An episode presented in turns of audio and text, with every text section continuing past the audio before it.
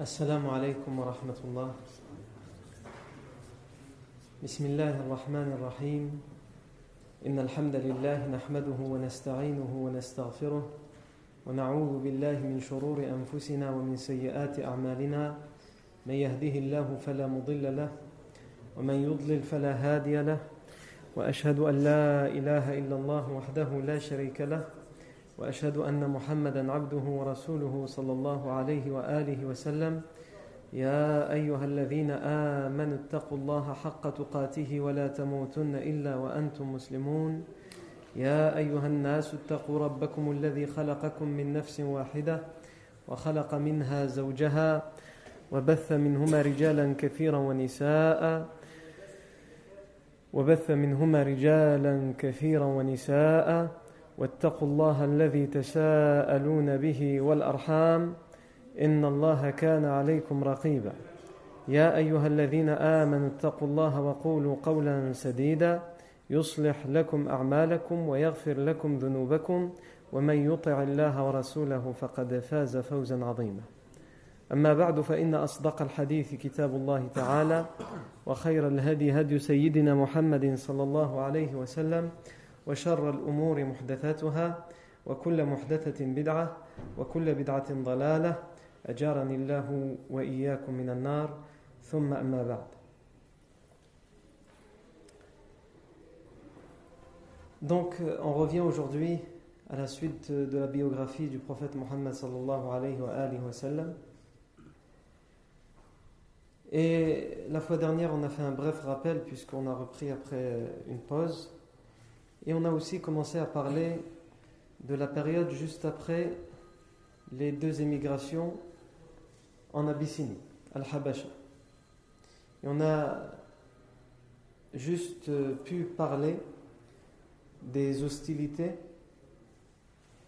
qui, ont augmenté à l'encontre du prophète Mohammed sallallahu alayhi wa.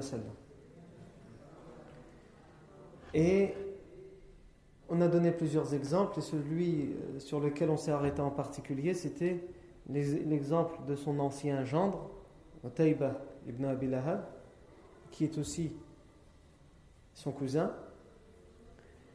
qui a euh, abandonné, divorcé de la fille du sallam pour faire du tort au sallam et qui euh, est venu insulter, frapper, cracher sur le prophète Mohammed sallallahu alayhi wa sallam. Le wa sallam a fait une dua contre lui.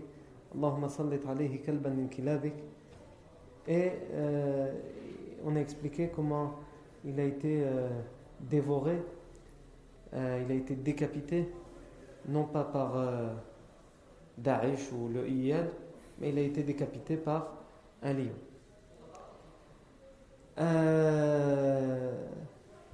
Et ensuite, on s'est arrêté sur l'importance de Surat An-Najm dans cette période-là bien précise, puisque c'est à cette période-là qu'elle a été révélée, cette Surat. Puisque Utayba ibn Abi Lahab est venu avec son arrogance en disant au professeur sallam Ana akfur bin najmi idha hawa wa akfur bil ladhi dana wa. Je m'écrois, moi. Moi, je m'écrois en l'étoile qui descend puisque c'est un verset, c'est le premier verset de Surat l'étoile. Et je m'écrois en celui qui s'est rapproché, qui était tout près. On a bien expliqué ces versets et on a montré l'importance et l'impact de ces versets à la fois dans la da'wah et à la fois sur les polythéistes.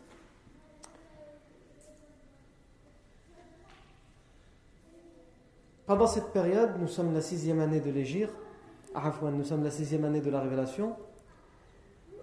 À cette période, nous avons déjà parlé de la conversion de Hamza ibn Abdel Muttalib, l'oncle du prophète Mohammed sallallahu alayhi wa. Et à ce moment-là, alors qu'encore plus de haine et d'hostilité vont se déverser sur le prophète Mohammed sallallahu alayhi wa c'est une grande figure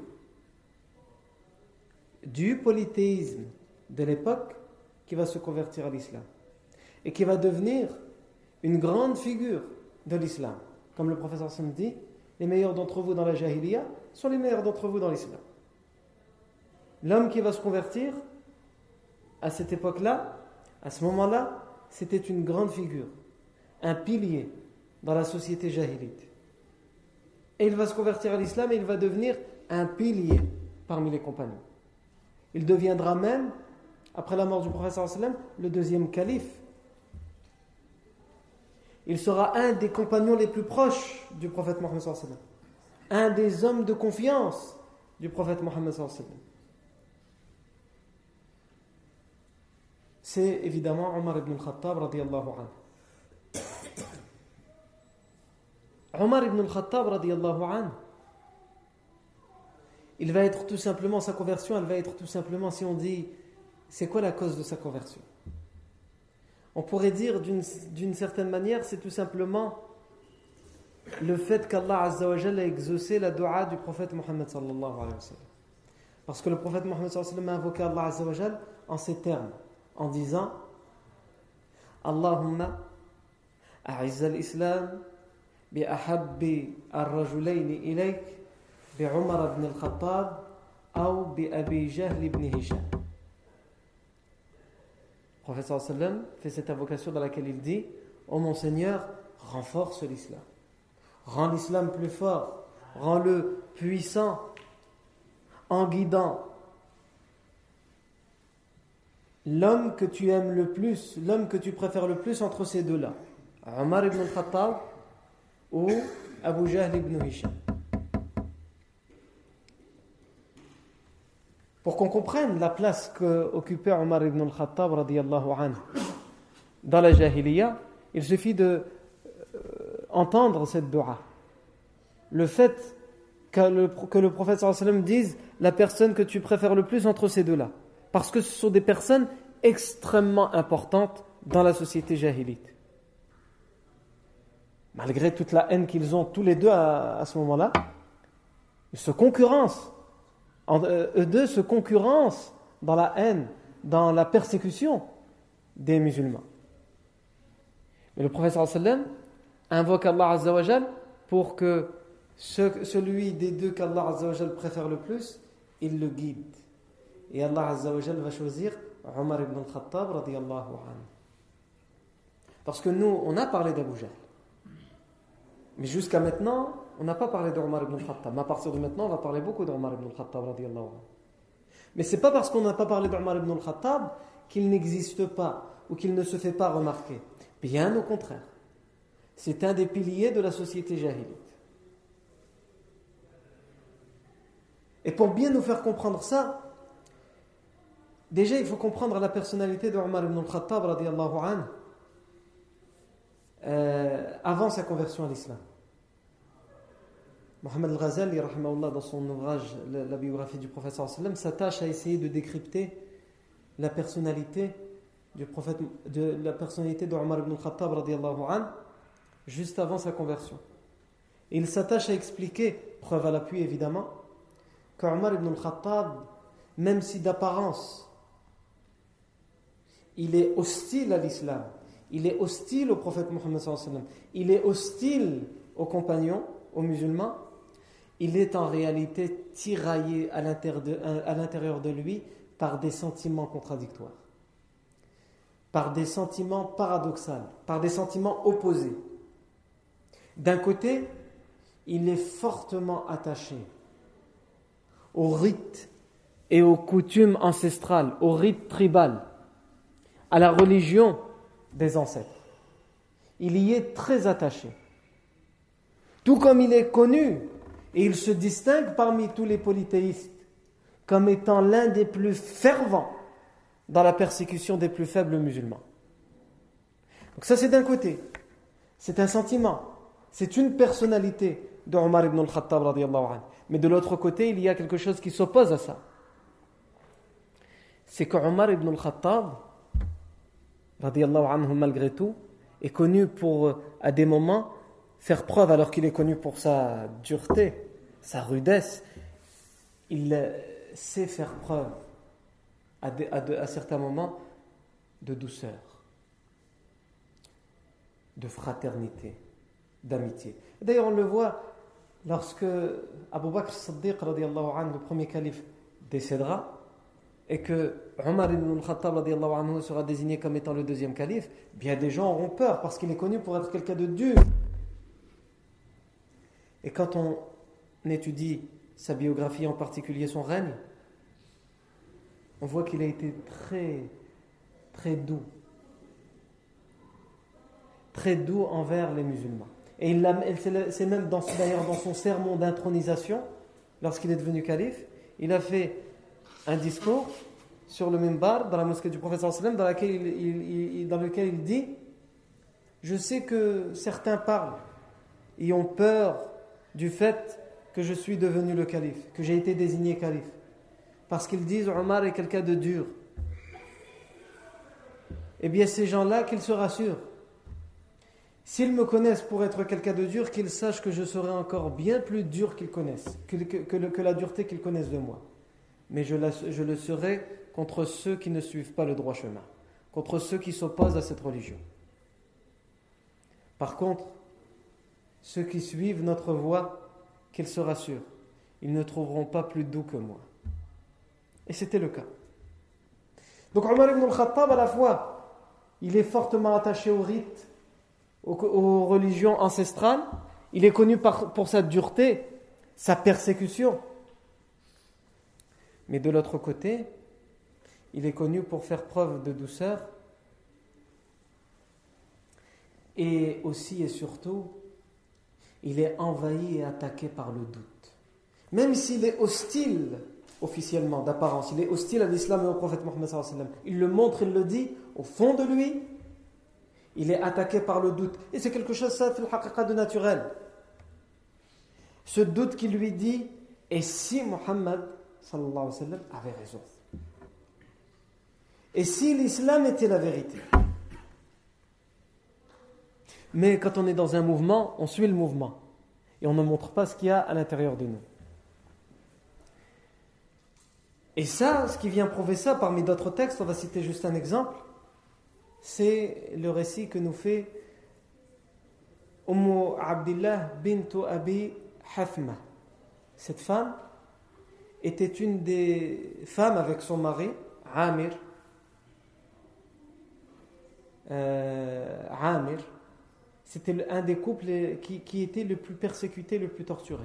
Et celui qui avait le, plus l'habitude de les torturer, c'était Omar ibn al-Khattab. Et elle nous raconte que elle et son mari ont pris la décision de participer à l'hijra, l'émigration, à l'Habasha, en Abyssinie, pour se réfugier, pour se débarrasser de toutes les tortures auxquelles ils doivent faire face. Et euh, elle raconte, elle dit, nous étions en train de préparer les bagages, les valises, et Amir est parti faire les dernières courses. On avait besoin de certaines choses pour le voyage. Il est sorti de la maison. Et Omar ibn al-Khattab, qui avait l'habitude de nous torturer, est arrivé à la maison. Pris sur le flagrant délit. Pris en flagrant délit. Il prépare les bagages. Donc il fuit. Il faut partie de ce que les Mécois appellent, de ce que les polythéistes appellent les fugitifs. Omar ibn al-Khattab lui dit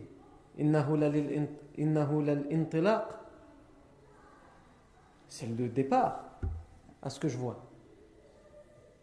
Donc, euh, elle est censée, Umm Abdullah bint Abi Hathma, elle est censée être terrorisée. Mais là, elle a la réaction naturelle de quelqu'un qui est pris sur le flagrant délit. Il y a deux, deux, deux réactions. Soit la personne qui invente des excuses qui sont, euh, que personne ne peut croire parce que tu es pris euh, en flagrant délit, ça arrive. Soit c'est la personne qui dit de toute façon j'ai plus rien à perdre. Quoi que j'invente, il ne me croira pas. Donc je vais jouer la carte de la vérité et de la franchise. Elle lui dit oui.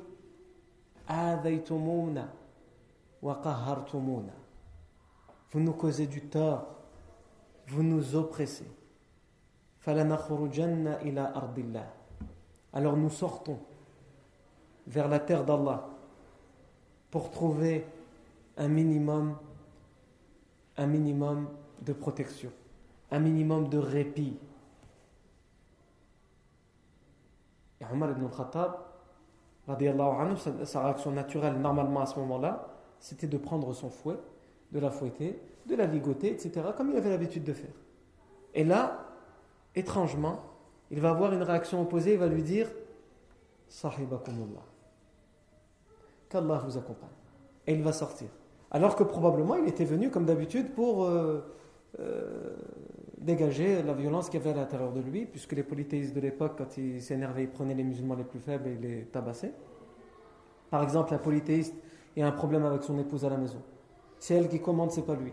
Il n'arrive pas à avoir le dernier mot. C'est facile, il sort, il prend une esclave musulmane et il la tabasse pour se venger sur elle. Ou inversement avec les femmes polythéistes. Non, pour pas faire de jaloux et pour pas qu'on dise ce qu'il veut insinuer par là, etc. Omar ibn al-Khattab lui dit. Qu'Allah vous accompagne et il sort de la maison et il part. Amir revient avec les courses, discrètement parce qu'il est censé partir en cachette. Et son épouse lui dit Omar ibn al-Khattab est venu. Il a découvert les bagages, il a découvert les valises. Et si tu l'avais vu, je ne l'ai pas reconnu. Laura Omar anifan, lui dit-elle. Laura Omar anifan, wa huznahu. Si tu avais vu Omar et sa douceur, son affection et surtout sa tristesse pour nous. C'est lui qui nous fait du tort. Mais j'ai décelé qu'il était triste, qu'il regrettait. Et son mari de sourire et de lui dire islami? Espères-tu, convoites-tu, crois-tu qu'il va se convertir? Elle va lui répondre Naam, oui. Et là, il va lui dire une parole qui est célèbre. Il va lui dire La yuslimu هذا الذي رأيت حتى يسلم حمار الخطاب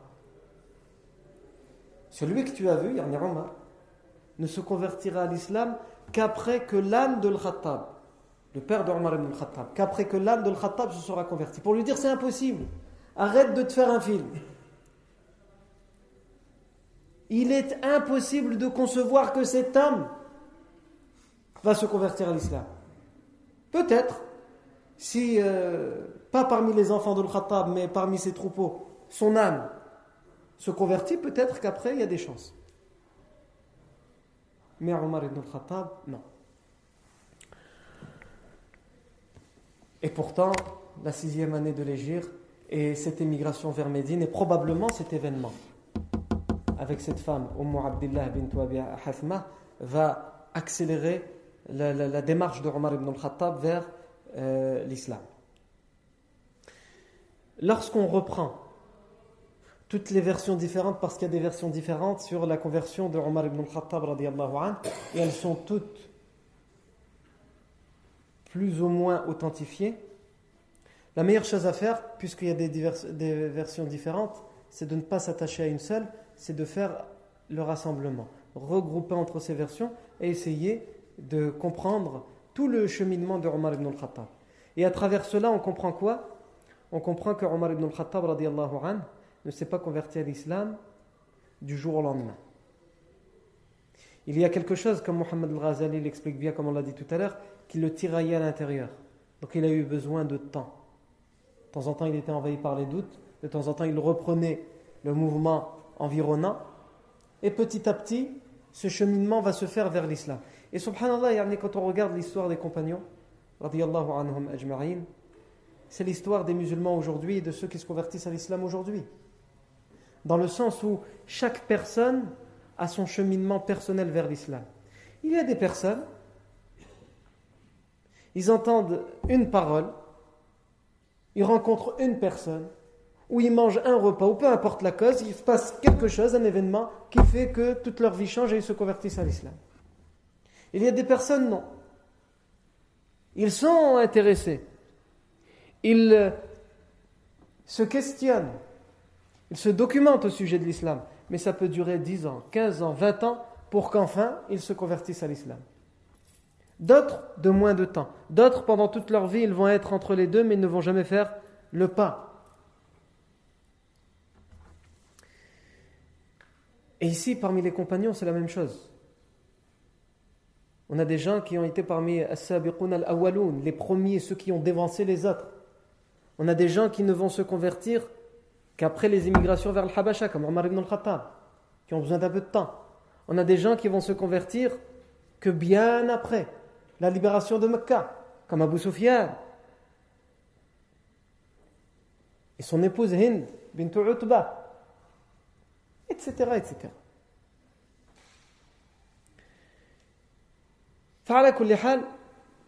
Omar ibn al-Khattab raconte lui-même une des étapes et une des phases de son cheminement vers l'islam. Il dit une nuit, je me suis rendu à la Kaaba. Et j'y ai trouvé le prophète Mohammed sallallahu alayhi wa sallam en train de prier. Et il lisait à haute voix Surat al-Haqqa. Et donc, Omar ibn al-Khattab, par curiosité, s'est mis à écouter attentivement. Et il a été bousculé par la, cadence du style coranique. Al-Haqqa, Mal-Haqqa, Wa ma Mal-Haqqa. كذبت ثمود وعاد بالقارعة فأما ثمود فأهلكوا بالطاغية وأما عاد فأهلكوا بريح صرصر عاتية الآيات الحاقة Qu'est-ce que l'haqqa Et qui te dira ce qu'est al-haqqa Qu'on pourrait traduire par euh, la vérité ou l'annonce de la vérité ou la vérité flagrante. Al-haqqa, qu'est-ce que l'haqqa quand, quand un arabophone de l'époque entend ce mot, al-haqqa, on sait c'est quoi la vérité, al-haqq. Peut dire al-haqiqa. Mais al-haqqa, comme ça, c'est un mot qui est peu courant. Donc automatiquement, dès qu'on entend ça, al-haqqa, qu'est-ce que ça veut dire al-haqqa Est-ce que c'est comme al-haqq ou pas? Eh bien tout de suite, on te dit. On te dit al-haqqa et tout de suite, on sait ce que tu es en train de te demander. Donc ça parle directement à Omar ibn al-Khattab anhu, qui est imprégné de cette langue. Al-haqqa. Et tout de suite, il se demande Al-haqqa, c'est-à-dire Et qu'est-ce que al-haqqa? Je ne sais pas. Et qui te dira ce qu'est al-haqqa? Et ensuite, Allah Azzawajal donne yani, les exemples des peuples qui ont vécu avant et qui ont refusé cette vérité flagrante. Et il explique le châtiment qu'ils ont eu. Et ont traité de mensonge le cataclysme. Ils ont traité de mensonge le châtiment qui leur était annoncé. On leur a annoncé un châtiment, leurs prophètes leur ont annoncé un châtiment s'ils ne suivaient pas cette voie. Et ils ont refusé de croire en cette vérité. C'est le ici. Ils ont refusé de croire en cette vérité. Pour que celui qui écoute cette sourate à l'époque se compare à ces peuples d'avant. Nous aussi, le prophète Mohammed il nous annonce, il nous avertit. Et nous aussi, on, lui désobéit, on traite de mensonges. Eh bien, prends exemple sur sur les Ad et les Thamoud. il va écouter cette sourate, comme on dit, cette, cette cadence qui le transporte. Jusqu'à ce que, comme on a dit, il est tiraillé. À la fois, il est pris par ses paroles il est imprégné par ces paroles. Mais, d'un autre côté, il y a toujours ce doute. Non. Nos ancêtres, l'héritage de nos ancêtres, les rites et les, élites, les notables de la ville, qu'est-ce qu'ils diraient? Il doit y avoir une explication à tout ça. Il doit y avoir une explication à ces, à ces si belles paroles, à ces paroles si douces. Alors il va essayer de trouver des explications dans sa tête et il va se dire, il va se dire c'est un poète comme les Quraysh disaient. Et justement, le professeur Hassan continue à lire dans cette sourate. Et le professeur Hassan, au moment où Omar ibn al-Khattab se dit c'est un poète, il arrive au verset où Allah Azza wa dit karim wa ma huwa sha'ir. C'est la parole d'un noble messager. Et lui, juste à ce moment-là, il se disait ça doit être de la poésie. Il a dû étudier la poésie. Et qu'est-ce qu'il entend? Un verset qu'il interpelle lui directement, Omar ibn Khattab, qui dit, comme si on lisait dans ses pensées, qui lui répond et qui dit Ceci est la parole d'un noble messager. Ce n'est en aucun cas la parole d'un poète, mais peu d'entre vous croiront. Est-ce que vous allez avoir l'audace de croire, d'abandonner cette fierté, cet orgueil? Peu d'entre vous auront cette audace. Alors il va se dire, comme s'il y avait un dialogue, subhanallah, un dialogue secret entre lui et le wahi, et la révélation. Il va se dire, taï, si c'est pas de la poésie, c'est pas un poète, alors c'est un devin. Et juste après, Allah Azza wa le professeur Sam récite, Wala biqawli kahin. قليلا ما تذكروا تنزيل من رب العالمين alors ça doit, ça doit être la parole d'un devin et ce n'est pas non plus, le Coran dit, et ce n'est pas non plus la parole d'un devin. Ça lui répond directement. Et ce n'est pas non plus la parole d'un devin, d'un voyant. mais peu d'entre vous se rappelleront. C'est la révélation du Seigneur de l'univers. Rien d'autre.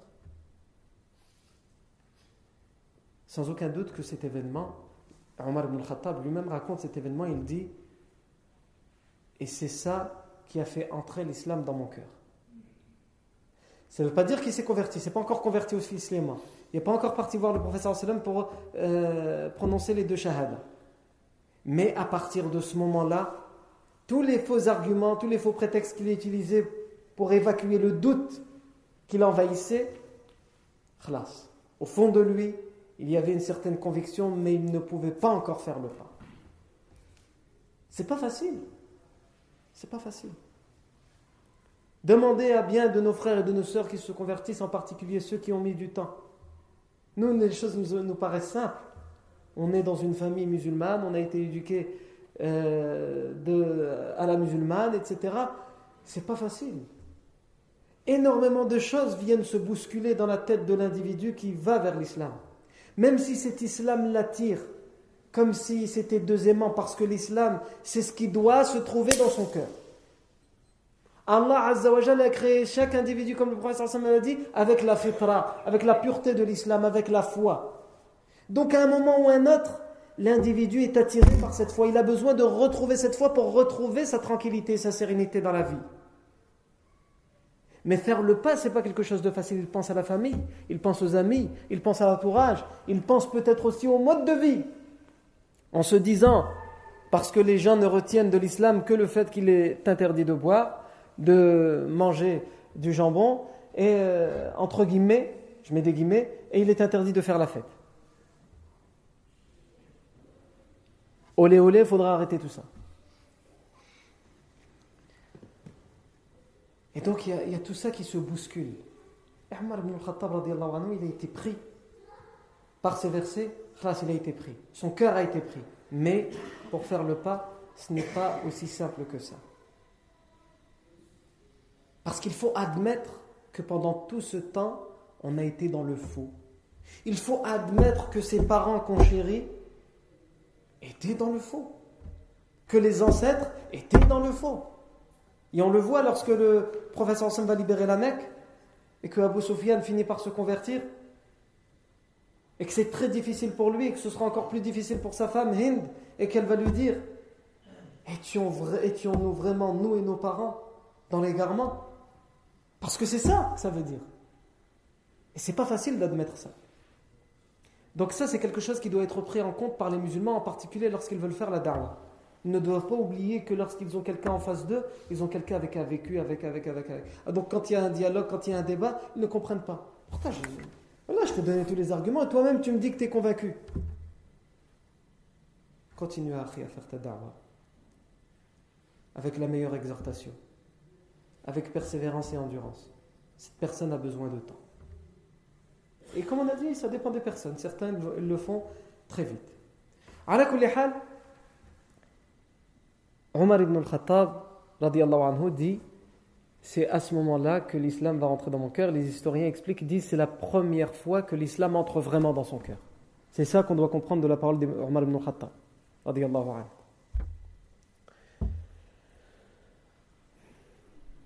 Et l'autre événement qui va faire basculer Omar ibn al-Khattab de la jahiliya vers l'islam, du polythéisme vers l'unicité d'Allah Azzawajal, c'est tout simplement. Donc c'est un événement qui va arriver après. Et c'est là où on voit encore une fois que ça prouve que Omar ibn al-Khattab était tiraillé à l'intérieur de lui. Même s'il dit que cet événement qui s'est passé avant a pris son cœur, l'islam est rentré dans son cœur, le deuxième événement qui va tout faire basculer, c'est qu'il va se dire Je prends mon épée, mon sabre, et je vais assassiner le prophète Mohammed. Pourtant, avant ça, on a dit l'islam, est rentré dans le cœur. Il est rentré dans le cœur dans le sens où c'était rationnel, il n'avait plus aucun argument à répondre à cet islam. C'est trop fort. Et justement parce que c'est trop fort, peut-être que la seule solution qui reste, ce n'est pas de se parler, de dire c'est de la poésie, c'est de la sorcellerie, c'est un devin, c'est de la voyance, etc. Tout ça, ça ne marche plus, ça n'a plus aucun effet ça n'a plus aucun effet sur la personne intérieure de Omar. Omar ibn al-Khattab est tiraillé à l'intérieur de lui. Il est enflammé à l'intérieur de lui. Il a des sentiments qui lui disent Tu es dans le faux. Tu dois faire quelque chose. Avant, quand il y avait ces sentiments-là, il disait Mais c'est de la poésie, etc. Mais là, avec l'événement où il y a eu la récitation de Surat al-Haqqa, qu'il dit c'est de la poésie, et qu'en direct on lui répond du haut de des sept cieux Ce n'est pas de la poésie. C'est un devin. Ce n'est pas un devin le débat n'est plus possible. Alors, une idée lui vient en tête. Bien sûr, cette idée lui est aussi soufflée par euh, les élites, les notables de la Mecque. C'est que si finalement on tuait le prophète Mohammed, on serait débarrassé de lui. Et peut-être, je dis ça, c'est une hypothèse, il n'y a pas de texte qui disent, qui disent ça, mais pour comprendre tout ce cheminement, peut-être, sans aucun doute, c'est naturel ce sentiment, Peut-être qu'Omar ibn al-Khattab se dit aussi au fond de lui, puisque il est tiraillé, s'il est vraiment prophète, je ne pourrai pas le tuer. Donc d'une certaine manière, mon coup d'épée me fera dire si ces doutes qui m'envahissent, je dois les suivre ou non. Comment pourrais-je tuer un prophète? Omar ibn al-Khattab anhu, prend son épée et il se dirige vers la maison, vers le prophète Mohammed. Mais alors qu'il part avec son épée, il brandit son épée. Et à l'époque, quand on brandit son épée, quand on la sort de son fourreau, c'est pour, euh, généralement, c'est pour décapiter une tête. C'est pas pour s'amuser. L'épée, elle ne sort que pour l'entraînement ou pour la guerre les Arabes euh, de l'époque, de la Jahiliya, c'était une tradition chez eux. Quand ils sortaient l'épée, fallait que ça, devait avoir une raison. C'est-à-dire soit on s'entraînait, soit c'était pour tuer quelqu'un. Donc quand il y avait une dispute, quand la, personne sortait son épée, khalas, il ne pouvait plus la rentrer sans avoir essayé de couper la tête de son adversaire. Et ça ressemble un petit peu, je vais probablement me faire beaucoup d'ennemis, à la, fameuse histoire qu'on raconte, euh, que nos parents nous racontent, pour euh, résumer les rifins. Nous, les rifins. Celle qu'on nous raconte et qui dit Thuri Thuri. C'est-à-dire, euh, on, nous raconte pour, pour dire, c'est un cliché qui n'est pas forcément vérifiable dans tous les cas, mais à la on nous dit que euh, il y avait quelqu'un qui avait un, un jardin avec des arbres fruitiers, des figues. Et à chaque fois, on venait, on lui volait de ces figues. Alors un jour, il a décidé de passer ses nuits et ses journées avec à l'époque les anciennes carabines qu'il fallait, fallait, mettre, il fallait ouvrir pour mettre la poudre à l'intérieur et ensuite relever pour tirer. Et il a décidé de passer au pied de son arbre toute la journée et toute la nuit pour voir qui était ce voleur. Et à un moment dans la journée, il va s'endormir et il se trouve que son fils vient parce que sa mère l'a envoyé, il va lui dire va chercher des figues. Et il voit son père qui est là en train de dormir. Et en plus, il y a une carabine. S'il réveille son père, il risque d'énerver son père, il risque de lui tirer dessus. Il va le déranger de sa, sieste. Donc il décide d'y aller tout doucement, de grimper tout doucement l'arbre pour ne pas réveiller son père. Il grimpe l'arbre, il prend les figues et il va faire du bruit dans les branches et donc ça va réveiller son père. Et son père tout de suite, il va ouvrir la carabine, mettre la poudre et la relever sans regarder qui y a. Et ensuite il va viser. Et là, son fils va lui dire Non, non, c'est moi, c'est ton fils, je suis juste venu chercher des figues. Et va lui répondre en riffin Souri, souri. Elle est montée, elle est montée. Yani la carabine, quand elle est montée, c'est pour tirer. Et euh, soi-disant, selon cette histoire, il lui aurait tiré dessus. À la Tout ça pour illustrer euh, qu'à l'époque, lorsqu'on tirait l'épée, c'était pour l'utiliser. Ce n'était pas pour euh, juste faire diversion. Omar ibn al-Khattab se dirige donc vers le prophète Mohammed et il, est, euh, il rencontre un homme qui le voit avec cette épée, donc il comprend qu'il y a quelque chose. Et il connaît Omar ibn al-Khattab, sa personnalité, sa dureté, etc. Où vas-tu?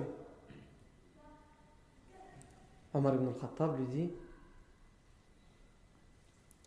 Je vais auprès de Mohammed pour l'éliminer et que nous soyons une bonne fois pour toutes débarrassés de ses paroles.